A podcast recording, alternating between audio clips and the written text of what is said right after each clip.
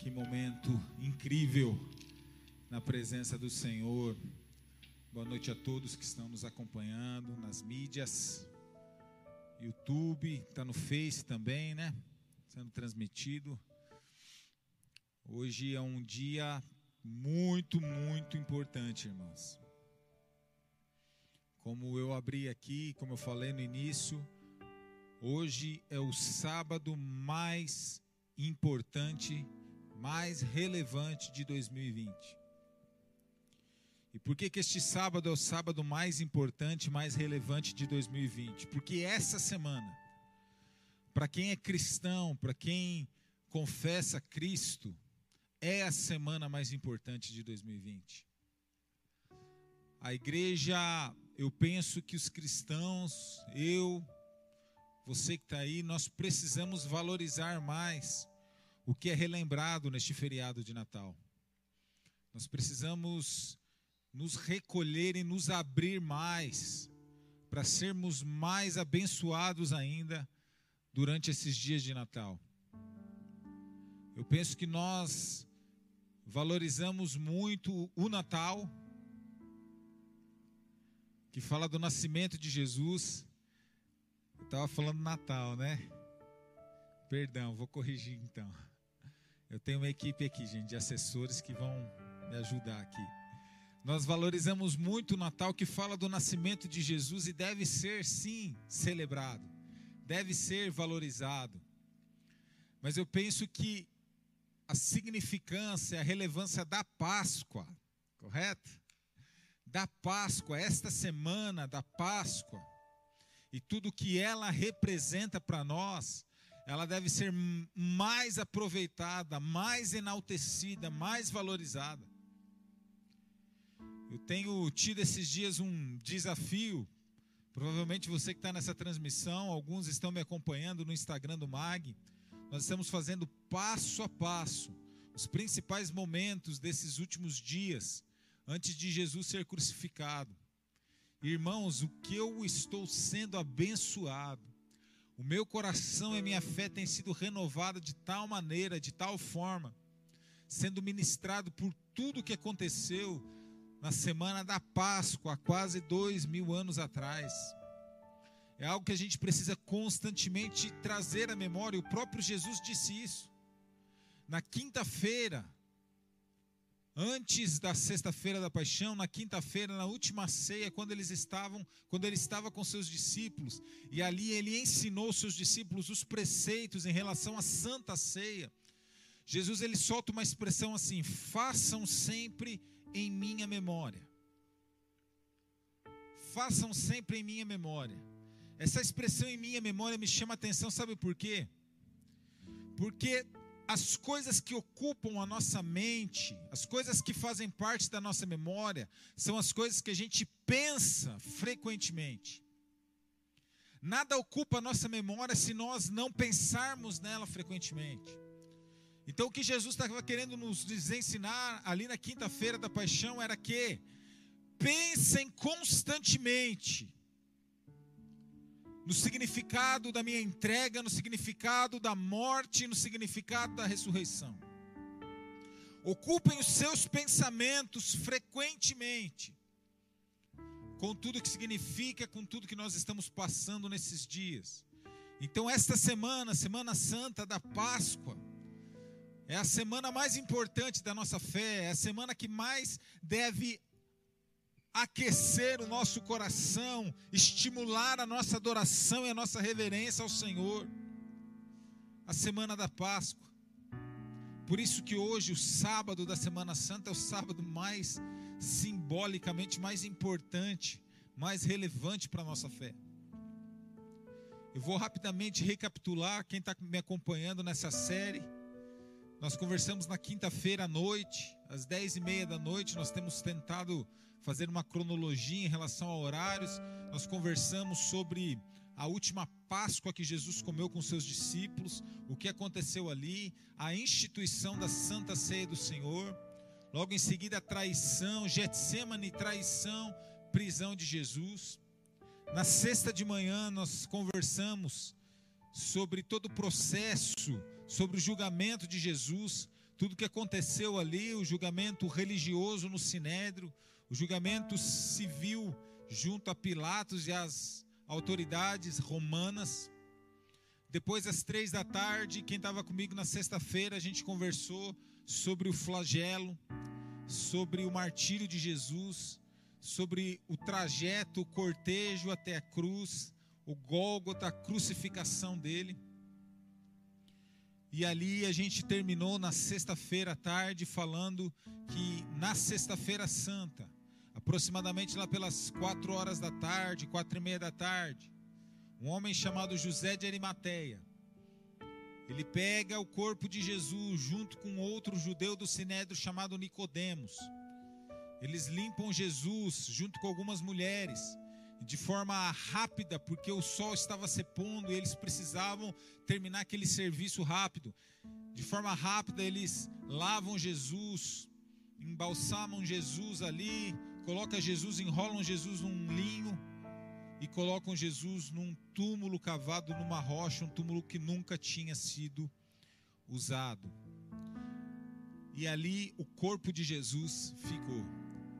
E hoje, continuando essa história, eu quero falar a respeito do sábado da Semana Santa. Porque tudo isso aconteceu na sexta. O que, que aconteceu no sábado?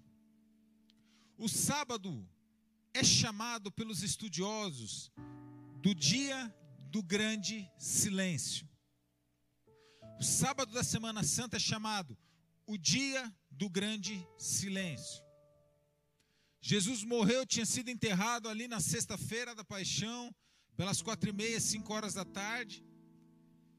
O sol se pôs, todos os judeus foram para suas casas, e no sábado não se escuta nada. Quero convidar você que está com a Bíblia aí, vamos ler Lucas 23.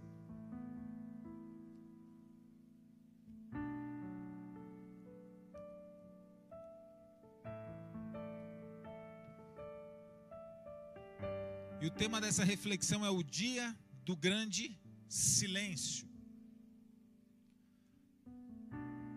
Lucas 23, verso 50. E eis que certo homem chamado José, membro do sinédrio, homem bom e justo, que não tinha concordado com, com o desígnio e ação dos outros, natural de Arimateia, cidade dos judeus, e esperava o reino de Deus, tendo procurado a Pilatos, pediu-lhe o corpo de Jesus, e tirando-o do madeiro, envolveu-o num lenço, num lençol de linho, e depositou num túmulo aberto em rocha, onde ainda ninguém havia sido sepultado. Era o dia da preparação, e começava o sábado. As mulheres que tinham vindo da Galiléia com Jesus, seguindo, viram um túmulo, e como o corpo fora depositado ali então se retiraram para preparar aromas e bálsamos. E no sábado descansaram, segundo o mandamento. Sábado, o dia do grande silêncio. No sábado que Jesus foi depositado, que seu corpo estava no sepulcro, não houve nenhuma palavra profética. Nenhum profeta se levantou para trazer uma resposta. No sábado que Jesus estava no túmulo, nenhum dos seus discípulos ousaram fazer alguma coisa, eles ficaram acuados, escondidos. No sábado que Jesus estava no túmulo, os próprios evangelhos não citam nada a respeito dos seus discípulos, daqueles que o amavam. Pelo contrário, no sábado do grande silêncio, a única coisa que o evangelho diz é que uma delegação enviada pelos chefes dos sacerdotes do Sinédrio.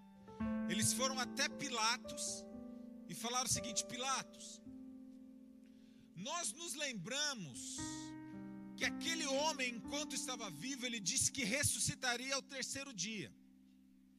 Então Pilatos faz o seguinte: libera um destacamento de soldados para cercar ali o sepulcro para que os seus discípulos não venham e roubando o corpo depois falem que ele ressuscitou. E assim o primeiro, o segundo erro, o último erro seja maior do que O primeiro, presta atenção nisso. O sábado, o dia do grande silêncio. Olha o que, que, que esses judeus fizeram. Esses judeus foram falar para Pilatos: Pilatos, há uma palavra que ele disse que ele ressuscitaria. Aqueles que mataram Jesus, eles lembraram de uma palavra que Jesus tinha dito que ele ressuscitaria. Os seus discípulos se esqueceram dessa palavra. Os inimigos lembraram da palavra. Os seus discípulos se esqueceram da palavra. De tal maneira, eles esqueceram de tal maneira que quando as mulheres no domingo de manhã viram Jesus ressuscitado, voltaram para eles e falaram: Jesus ressuscitou. Eles não creram. Eles só creram quando Jesus apareceu. Primeira coisa que eu aprendo nessa história é o seguinte: tem promessas na minha e na tua vida que nós nos esquecemos, mas o diabo não. Tem promessas, palavras a respeito do nosso destino que nós devemos guardar, zelar, fazer menção e guardar na nossa memória, porque o nosso inimigo, ele sabe das promessas da palavra de destino que Deus tem a meu respeito, a teu respeito, em relação ao nosso futuro. O Sinedro não se esqueceu que Jesus tinha dito que ressuscitaria. Os seus discípulos se esqueceram, de tal maneira que nem creram naquilo. A promessa de Deus na sua vida, irmão, nós devemos gravá-las, nós devemos zelar por elas, não esquecer constantemente trazer à memória, como diz Lamentações, Jeremias, o que nos dá esperança. Há promessas de Deus que foram liberadas sobre a tua vida, talvez você já tenha se esquecido. Coisas que talvez há muito tempo foi liberado, alguém falou a teu respeito sobre a tua vida, sobre a tua família, sobre o teu destino, sobre o teu futuro, e talvez você se esqueceu. No dia do grande silêncio, não houve um profeta para se levantar para falar que ele ressuscitaria. Não houve um discípulo para falar: acalmem-se, porque ele vai voltar. No dia do grande silêncio, o céu estava fechado, parece. No dia do grande silêncio, não se escutava canções de adoração e oração. Se eles se lembrassem e tivessem revelação da profecia de que Jesus ressuscitaria, provavelmente o sábado não seria o dia do grande silêncio, o sábado seria o dia da grande festa. Se eles não tivessem se esquecido, se eles não tivessem feito vista grossa, o sábado não seria o dia do grande silêncio, o sábado seria o dia da grande celebração. Não sei onde, talvez lá no Gólgota lá diante daquele lugar onde Jesus foi crucificado, eles celebrariam os feitos notáveis do que a cruz representou. Mas o sábado foi o dia do grande silêncio. Para aqueles que estavam lá, eles estavam dispersos, cada um para um canto. A sexta-feira tinha sido terrível. Eu quero levar você a pensar algo. Quantas vezes eu e você passamos por dias de grande silêncio? Quantas vezes nós atravessamos circunstâncias das nossas vidas que nós não conseguimos escutar mais os céus? Às vezes a gente passa momentos, irmãos, nas nossas vidas que parece que nós estamos totalmente desconectados com os céus. Nós enfrentamos dias de grande silêncio. Nós enfrentamos dias que talvez a gente soque o chão ou a nossa parede e fala: Senhor, fala comigo. Mas parece que ele não fala.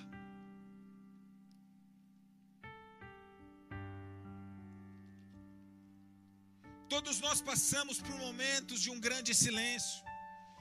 E a questão é como nós atravessamos os dias de grande silêncio. Porque todos nós passamos por dias de grande silêncio. Dias onde parece que as evidências que Deus nos ama desaparecem. Dias que parece que as evidências e as promessas dele a nosso respeito somem. Dias onde não há voz do Espírito. Dias onde não há ninguém para falar, olha, Deus tem algo para você. Todos nós passamos por momentos de grande silêncio. São momentos quando parece que as nossas orações não são ouvidas. Será que alguém já questionou? Eu acho que Deus não escuta. Eu acho que essa oração não passa do teto. Dias de grande silêncio. O sábado da Semana Santa, dia de grande silêncio, todos nós passamos por momentos de grande silêncio. Momentos onde parece que as adversidades não serão vencidas Momentos onde nós nos esforçamos, esforçamos, esforçamos, mas parece que nada do que a gente faz tem resultado. Dia de grande silêncio. Dias onde não vemos as respostas que nós desejaríamos ver. Senhor, eu queria tanto que acontecesse isso, mas não acontece. Senhor, eu preciso tanto disso, e você não parece não usufrui, não chega até você aquilo que você tanto precisa e tanto espera. Um dia de grande silêncio. Dias de grande silêncio. Dias quando os nossos projetos parecem que são frustrados. Dia de grande silêncio, talvez você investiu, programou algo em relação à sua vida. Daí tudo que você colocou a mão para tentar fazer, desenvolver, deu errado. Daí você olha para o céu, cadê Deus? Dia de grande silêncio. Eu não sei, eu começo a imaginar os sábados da Semana Santa de Pedro. Como que foi? Deus e as promessas. Deus, quando é que o Senhor vai nos redimir? Deus, eu esperava que as coisas mudassem a partir de agora. E agora eu vivo num dia de grande silêncio. Um dia de grande silêncio, onde parece que os sonhos estão distantes. Onde parece que os sonhos que o Senhor plantou no nosso coração, porque eu creio, irmãos. Eu creio que quando nós nascemos de novo, nós nos arrependemos, confessamos os nossos pecados, e pela graça e misericórdia de Deus somos regenerados eu acredito que Deus coloca sonhos no nosso coração. E de repente nós começamos a viver a nossa vida com esses sonhos. Mas há momentos que parece que os sonhos estão muito distantes. Está muito distante. Daí você para, Senhor. O Senhor colocou esse, coração, esse sonho no meu coração. O Senhor que plantou isso na minha vida e agora eu vejo, não há nenhuma evidência, não há nada que aponte para o que o Senhor colocou na minha vida. Dias de grande silêncio. São dias onde parece que as promessas do Pai não se cumprirão. O Pai promete tantas coisas e você olha para a tua vida e, e você julga que não está vivendo aquilo que Ele prometeu. Onde estão, Senhor, as suas promessas?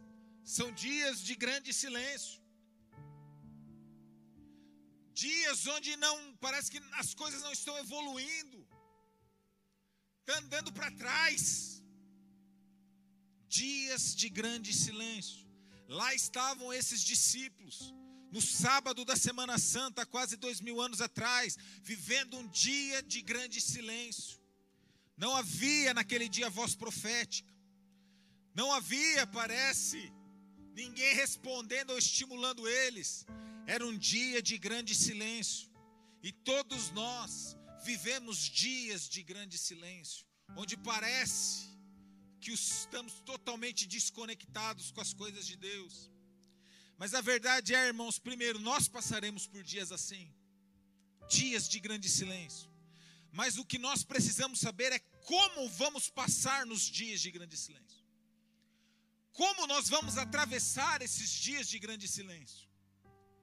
Como vai ser o nosso posicionamento quando parece que todas as coisas estão contrárias a nós?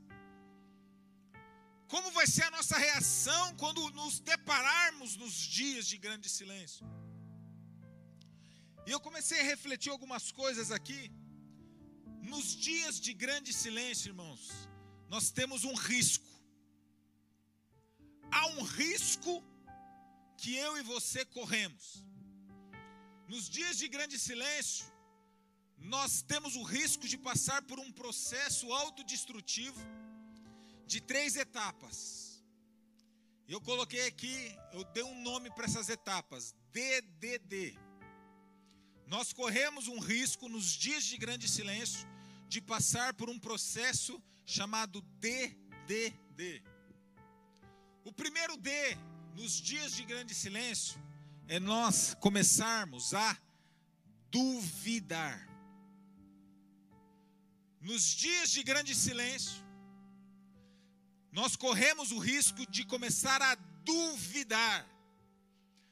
Duvidar das promessas, duvidar das palavras, duvidar da esperança que Ele libera em nós, duvidar que viveremos sim o bom, bom plano e o projeto que Ele tem para nós. Nos dias de grande silêncio, nós corremos risco de começar a duvidar de que temos um chamado dEle, começamos, temos o risco de começar a duvidar de que as promessas dEle se cumprirão em nós temos o risco de começar a duvidar: será que ele me chamou mesmo?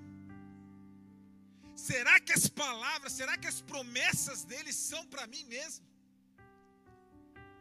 Será que naquele dia, aquela palavra que eu que eu senti que era diretamente para mim, foi para mim mesmo? Será que eu fui chamado para ser um homem ou uma mulher de Deus? Será que a minha família foi escolhida para ser um luzeiro nesta terra de trevas? Primeiro risco desse processo do DDD, primeiro risco é duvidar. O segundo risco deste processo, em dias de silêncio, o primeiro é duvidar. Logo em seguida, se nós deixamos a dúvida crescer no nosso coração, algo já vai nos desencadear para o segundo passo, que é desanimar. Nos dias de grande silêncio, a gente começa a duvidar. Nos dias de grande silêncio, a gente deixa a dúvida ganhar força dentro de nós. E o segundo passo, a dúvida, a dúvida nos leva ao desânimo. E por estarmos desanimados, sabe o que acontece? Nós começamos a fazer as coisas com um empenho menor. Nós começamos a fazer as coisas com a excelência menor. Por quê? Porque a dúvida gerou algo dentro de nós, agora não há mais convicção. Agora o que nós fazemos já não é com o esforço adequado, não é com empenho adequado. É isso que estar desanimado. É fazer as coisas sem convicção, oriundo da dúvida, e agora a gente começa a fazer as coisas de qualquer jeito. Nós deixamos, abrimos mão da excelência porque estamos desanimados. E por que estamos desanimados? Porque nos dias de silêncio, nos dias do grande silêncio, deixamos a dúvida gerar um processo em nós que agora faz com que estejamos desanimados. E o terceiro D, que é resultado tanto do primeiro quanto do segundo, é desistir. Nos dias de grande silêncio, nós corremos esse risco de desistir do sonho que o Senhor tem para nós, desistir dos projetos que Ele colocou no nosso coração, desistir dos relacionamentos que Ele criou e conectou ao nosso redor. Talvez você está me ouvindo aí hoje, você está querendo desistir do teu casamento, eu quero te falar algo. Isso não vem de Deus está querendo desistir dos teus filhos, isso não vem de Deus. Você quer desistir do teu pai, da tua mãe, isso não vem de Deus, meu irmão. Mas, pastor, eu oro e nada acontece. Calma, você está vivendo dias de grande silêncio. E por estar vivendo dias de grande silêncio, parece que Deus está fora do processo. Isso te levou a duvidar. E ao duvidar, você passou a ficar desanimado e agora você quer desistir. Nunca ninguém desiste de nada de uma hora para outra. Nunca ninguém abre mão de algo de valor de uma hora para outra. É um processo que começa com a dúvida. Essa dúvida leva ao desânimo. E o desânimo leva à desistência. Deus não nos chamou para desistir. Nós não somos daqueles que retrocedem, diz a palavra de Deus. A igreja não será vencida. Então, nos dias de grande silêncio, nós corremos risco de encher, deixar o nosso coração entrar essas sementes da dúvida. A dúvida leva-nos a um processo de desistência. E a desistência, ao desânimo, ao desânimo, a desistência. Não abra mão do teu ministério. Não desista do teu ministério. Não desista de algo que Deus falou para você que vai realizar através de você. Mas eu não estou vendo. Calma. São dias de grande silêncio. Todos nós passamos por dias de grande silêncio. Os dias de grande silêncio estão aí para provar e testar a nossa convicção. O sábado da Semana Santa foi um dia de grande silêncio para todos eles. Quando nós enfrentamos dias de grande silêncio,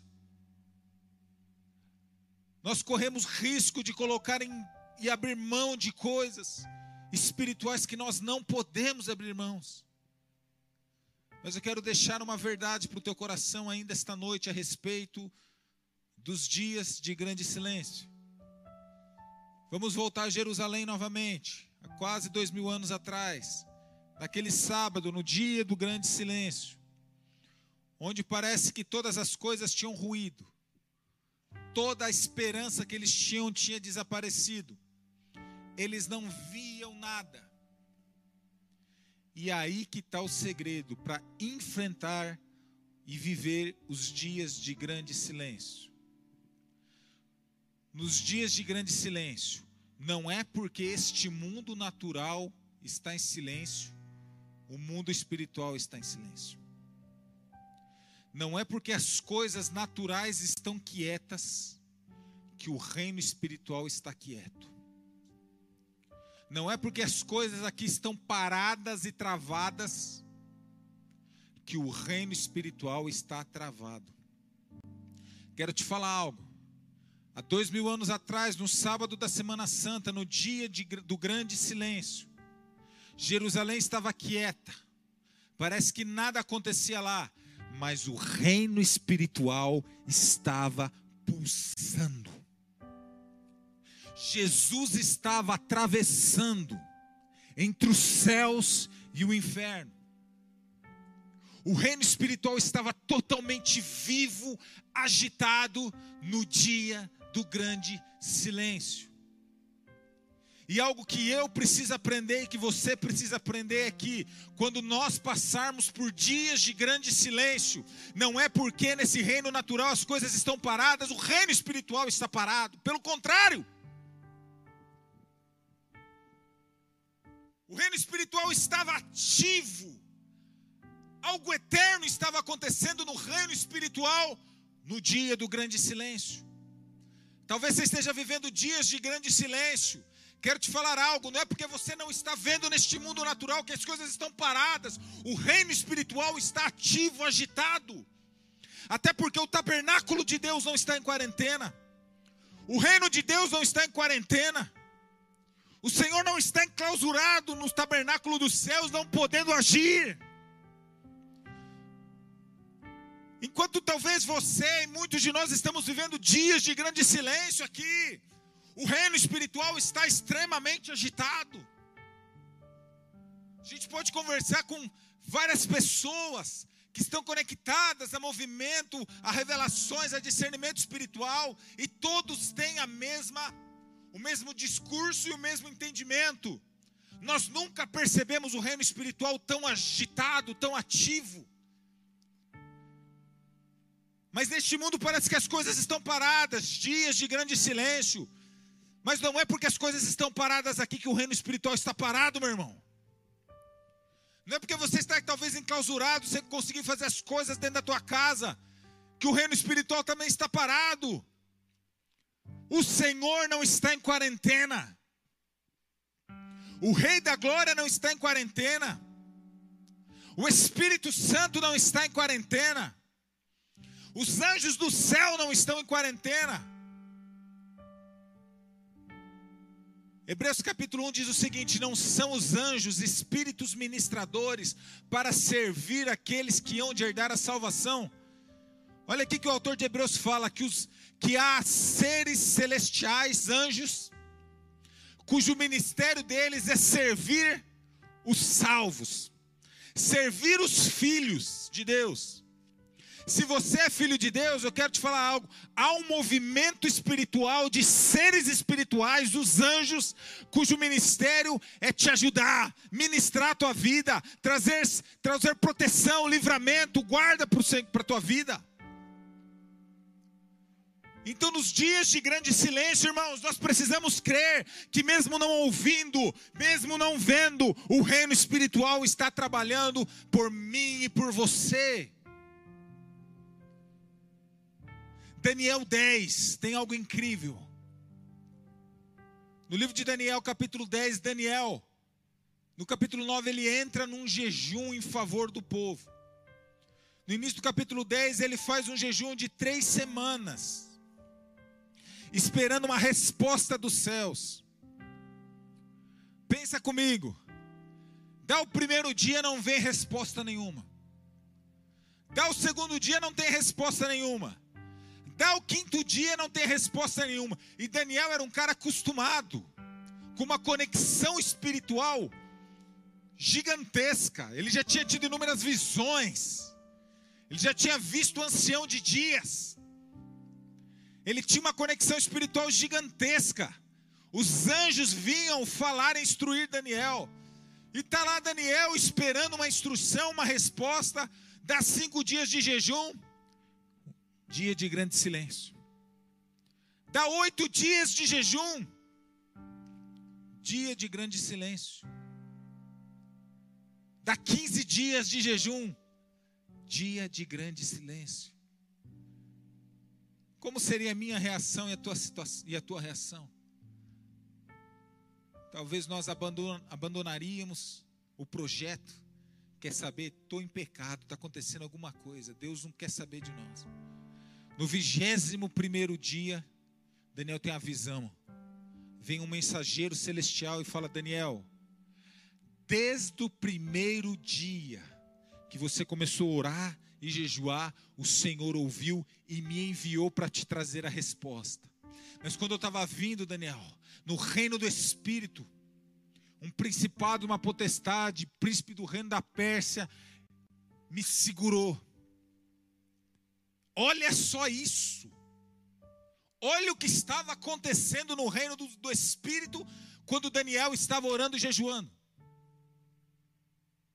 E esse anjo falou: E quando eu estava ali degladiando, eu tive que mandar um WhatsApp lá para o céu novamente, para que o céu enviasse o principal guerreiro celestial, Miguel, para que Miguel rompesse toda essa resistência, para que eu pudesse trazer a resposta para você. Olha isso, irmãos. Nos dias de grande silêncio, nós precisamos crer que o reino espiritual está agitado, Deus está se movendo, independente se nós estamos vendo ou ouvindo, nos dias de grande silêncio, algo espiritual está acontecendo. Se você está vivendo dias de grande silêncio, isso não quer dizer que o Senhor esqueceu de você, que você está abandonado, que está conectado, está, está cortado totalmente a tua conexão com os céus. Não! Os céus estão se movendo. E eu quero concluir falando o que estava acontecendo no reino dos Espíritos há dois mil anos atrás, no sábado da Semana Santa. No dia do grande silêncio para aqueles discípulos, Jesus, o corpo de Jesus estava no sepulcro. Mas o espírito de Jesus foi separado do seu corpo. E algo aconteceu. Jesus começou a se movimentar no reino do Espírito. Cara, eu acredito, irmãos, que o primeiro lugar que Jesus foi no reino do Espírito, baseado em Lucas também, Lucas 23, se eu não me engano. Lucas 23, 43. Jesus falou algo para aquele ladrão que estava à sua direita. Aquele ladrão que estava à sua direita falou: Mestre, lembra-te de mim quando chegares no teu reino. Jesus responde: Ainda hoje estarás comigo no paraíso. E baseado também em Lucas 3 versículos para frente, Lucas 23, 46, a última palavra de Jesus antes de morrer foi: Pai, em tuas mãos entrego o meu espírito. Eu acredito que quando o espírito de Jesus saiu do corpo dele, irmãos, e começou a viajar no reino do espírito, o primeiro lugar que ele foi foi estar diante do Pai. E outro texto que me faz crer nisso é Hebreus capítulo 10, 9, perdão, verso, a partir do verso 11 quando o autor de Hebreus fala que o sacrifício de Jesus não foi feito num tabernáculo feito por mãos humanas, mas foi feito no tabernáculo espiritual. Jesus se ofereceu diante do Pai no tabernáculo espiritual, no reino do Espírito. Oh! Enquanto aqueles discípulos estavam olhando, talvez escondidos, vivendo um dia de grande silêncio. Jesus estava andando pelo reino do Espírito, estabelecendo a eternidade deles. Ah! Oh, enquanto eles não viam nada que estava acontecendo no reino natural, o reino do Espírito, o Rei da Glória, estava consumando, estabelecendo todos os benefícios da cruz e do sacrifício dele. Sabe o que ele estava fazendo, irmãos? Ele estava fazendo o que ele prometeu lá em Lucas, perdão, em João, no discurso da última ceia, quando ele falou o seguinte: Olha, vocês estão tristes, mas eu vou para o Pai, mas eu vou fazer para vocês morada vou preparar um lugar para vocês. Uh, eles não viam, eles não estavam vendo no dia do grande silêncio. Talvez Jerusalém pianinho, todo mundo quieto, não tinha barulho, não tinha profeta, não tinha ninguém. Mas no reino do Espírito, Jesus estava preparando morada para eles diante do Pai. Quando nós entrarmos e enfrentarmos dias de grande silêncio, nós não podemos nos esquecer: o reino espiritual não é refém do reino dos homens, do reino natural.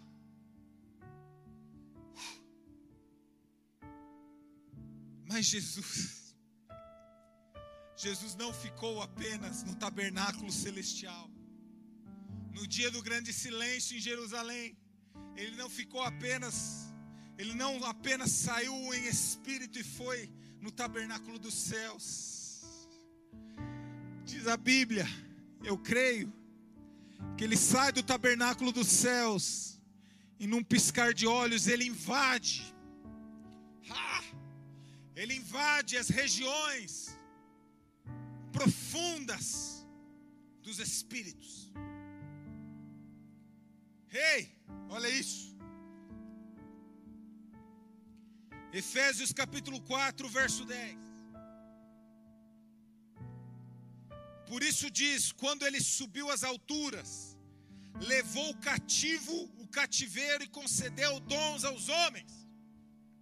Ora, o que quer dizer subiu, senão também que havia descido até as regiões inferiores da terra? Oh! Aquele que desceu é também o mesmo que subiu acima de todos os céus para encher todas as coisas. Jesus, num raio, de forma incalculável em velocidade, Jesus invade as regiões inferiores da terra. Pedro, 1 Pedro 3,8 também fala o seguinte: pelo que foi as regiões inferiores da terra e pregou os espíritos em prisão. Enquanto em Jerusalém nada acontecia no reino do Espírito, o Senhor da glória, aquele que tinha sido entregue por mim e por você, ele rasga os céus, vai até o reino inferior dos espíritos, para fazer o quê? Para fazer o quê? Ele não foi lá se exibir, até poderia. Ele não foi lá tirar uma onda, até poderia. Mas diz o texto bíblico que ele foi fazer algo. Ele foi pegar tudo aquilo, o cativeiro, aquilo que nos que, que, que oprime os homens, aquilo que escraviza os homens, e ele leva cativo o cativeiro, ou seja, ele destrói aquilo que nos aprisionava. Ah, Jesus! Ele leva cativo o cativeiro, ou seja, ele derrota, ele conquista aquilo que nos aprisionava. Enquanto em Jerusalém ninguém via nada, ele estava rasgando os céus, o reino do Espírito, em meu favor, em teu favor, em favor daqueles que não viam nada. Por isso que nos dias de grande silêncio, meu irmão, tenha fé, confie que o reino do Espírito não é refém das coisas que acontecem aqui. Ele leva cativo o cativeiro. É por isso que depois lá na frente, no livro de Apocalipse, capítulo 1, verso 16, 17, 18, não sei ao certo. Mas quando Jesus está falando com João, ele fala assim: Eu sou o primeiro, não temas. Ele começa falando isso, não temas. Eu sou o primeiro, eu sou o último, eu sou o Alfa, eu sou o Ômega. Estive morto mas revivi. E tenho as chaves da morte e do inferno. Ele levou o cativo o cativeiro. Enquanto no dia do grande silêncio, no reino dos homens ninguém se escutava, não se escutava nada, ninguém ouvia nada e ninguém falava nada. No reino do Espírito, o Senhor estava pisando a cabeça da serpente. Ha! Uh! No reino do Espírito, ele é honrado diante do Pai. E ele atravessa a eternidade espiritual, chega lá, nas, nas regiões inferiores da terra, prega espíritos em prisão e destrói aquilo que poderia nos prender. Por isso que através de Jesus e de sua morte, pecado foi vencido, Satanás foi vencido, a morte foi vencida. Por quê? Porque no dia do grande silêncio, ele toma as chaves da morte do inferno. Irmão, se você tem vivido dias de grande silêncio, eu quero te falar algo. Pela fé, feche os teus olhos. Pela fé, escute barulhos de espadas se atracando uma outra. O Senhor está guerreando por você.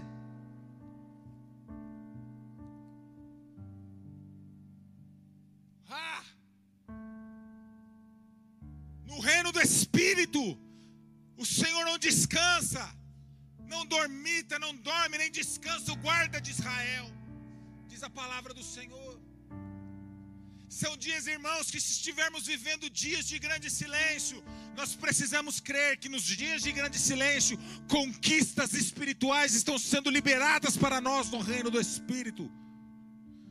Precisamos tomar posse e crer nisso.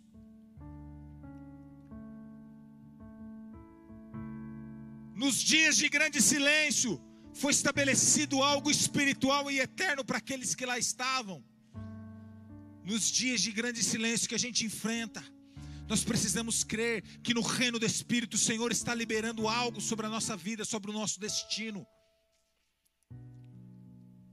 Aleluia. Sábado, dia do grande silêncio.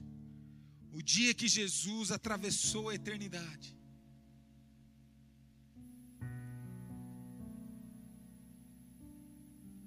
E assim terminou o sábado, irmãos.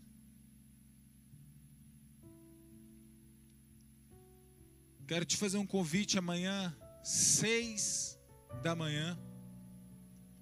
Nós temos a tendência, começa a contar essa história, dá um desespero, uma vontade louca de continuar contando a história, né? Mas amanhã, às seis da manhã, nós vamos fazer uma live no Mag Londrina, falando da continuação dessa história, da ressurreição de Jesus. E por que seis da manhã? Porque seis horas da manhã, os fatos bíblicos se desencadeiam, se encaixam às seis horas da manhã. Por isso que a gente vai fazer esse horário. Mas eu quero orar por você. Talvez você está vivendo dias de grande silêncio. Não consegue perceber o mover de Deus na sua vida. Hoje é dia de nós pararmos de duvidar. Hoje é dia de nós nos arrependermos por duvidar. Porque a dúvida nos leva a desanimar. E o desânimo nos leva a desistir. Não permita que os dias de grande silêncio você seja sucumbido pela dúvida, pelo desânimo e pela desistência. Jesus, eu quero abençoar cada um aqui, Senhor, que está nessa transmissão. Que teu Espírito alcance essas famílias, esses irmãos, cada jovem, adolescente, adulto, criança. Faça, Senhor, com que a revelação espiritual esteja sobre cada um de nós. Ajuda-nos, Senhor. Ajuda-nos a compreender e crer. Que mesmo nós não vendo, mesmo nós não escutando, o reino espiritual está ativo, está vivo, está agitado e o Senhor lutando por nós Libera isso sobre os meus irmãos. Aqueles que têm passado, Senhor, por esses dias e deixou dúvida, desânimo, Senhor, entrar no coração. Que o teu espírito nesta hora gere arrependimento e o Senhor recomponha, Senhor, cada um desses teus discípulos no lugar que o Senhor separou e preparou para eles, em nome de Jesus. Em nome de Jesus. Nós não somos, Senhor, daqueles que retrocedem. Nós não desistiremos. Nós não, Senhor, abriremos mão de tudo que o Senhor tem para nós. Em nome de Jesus.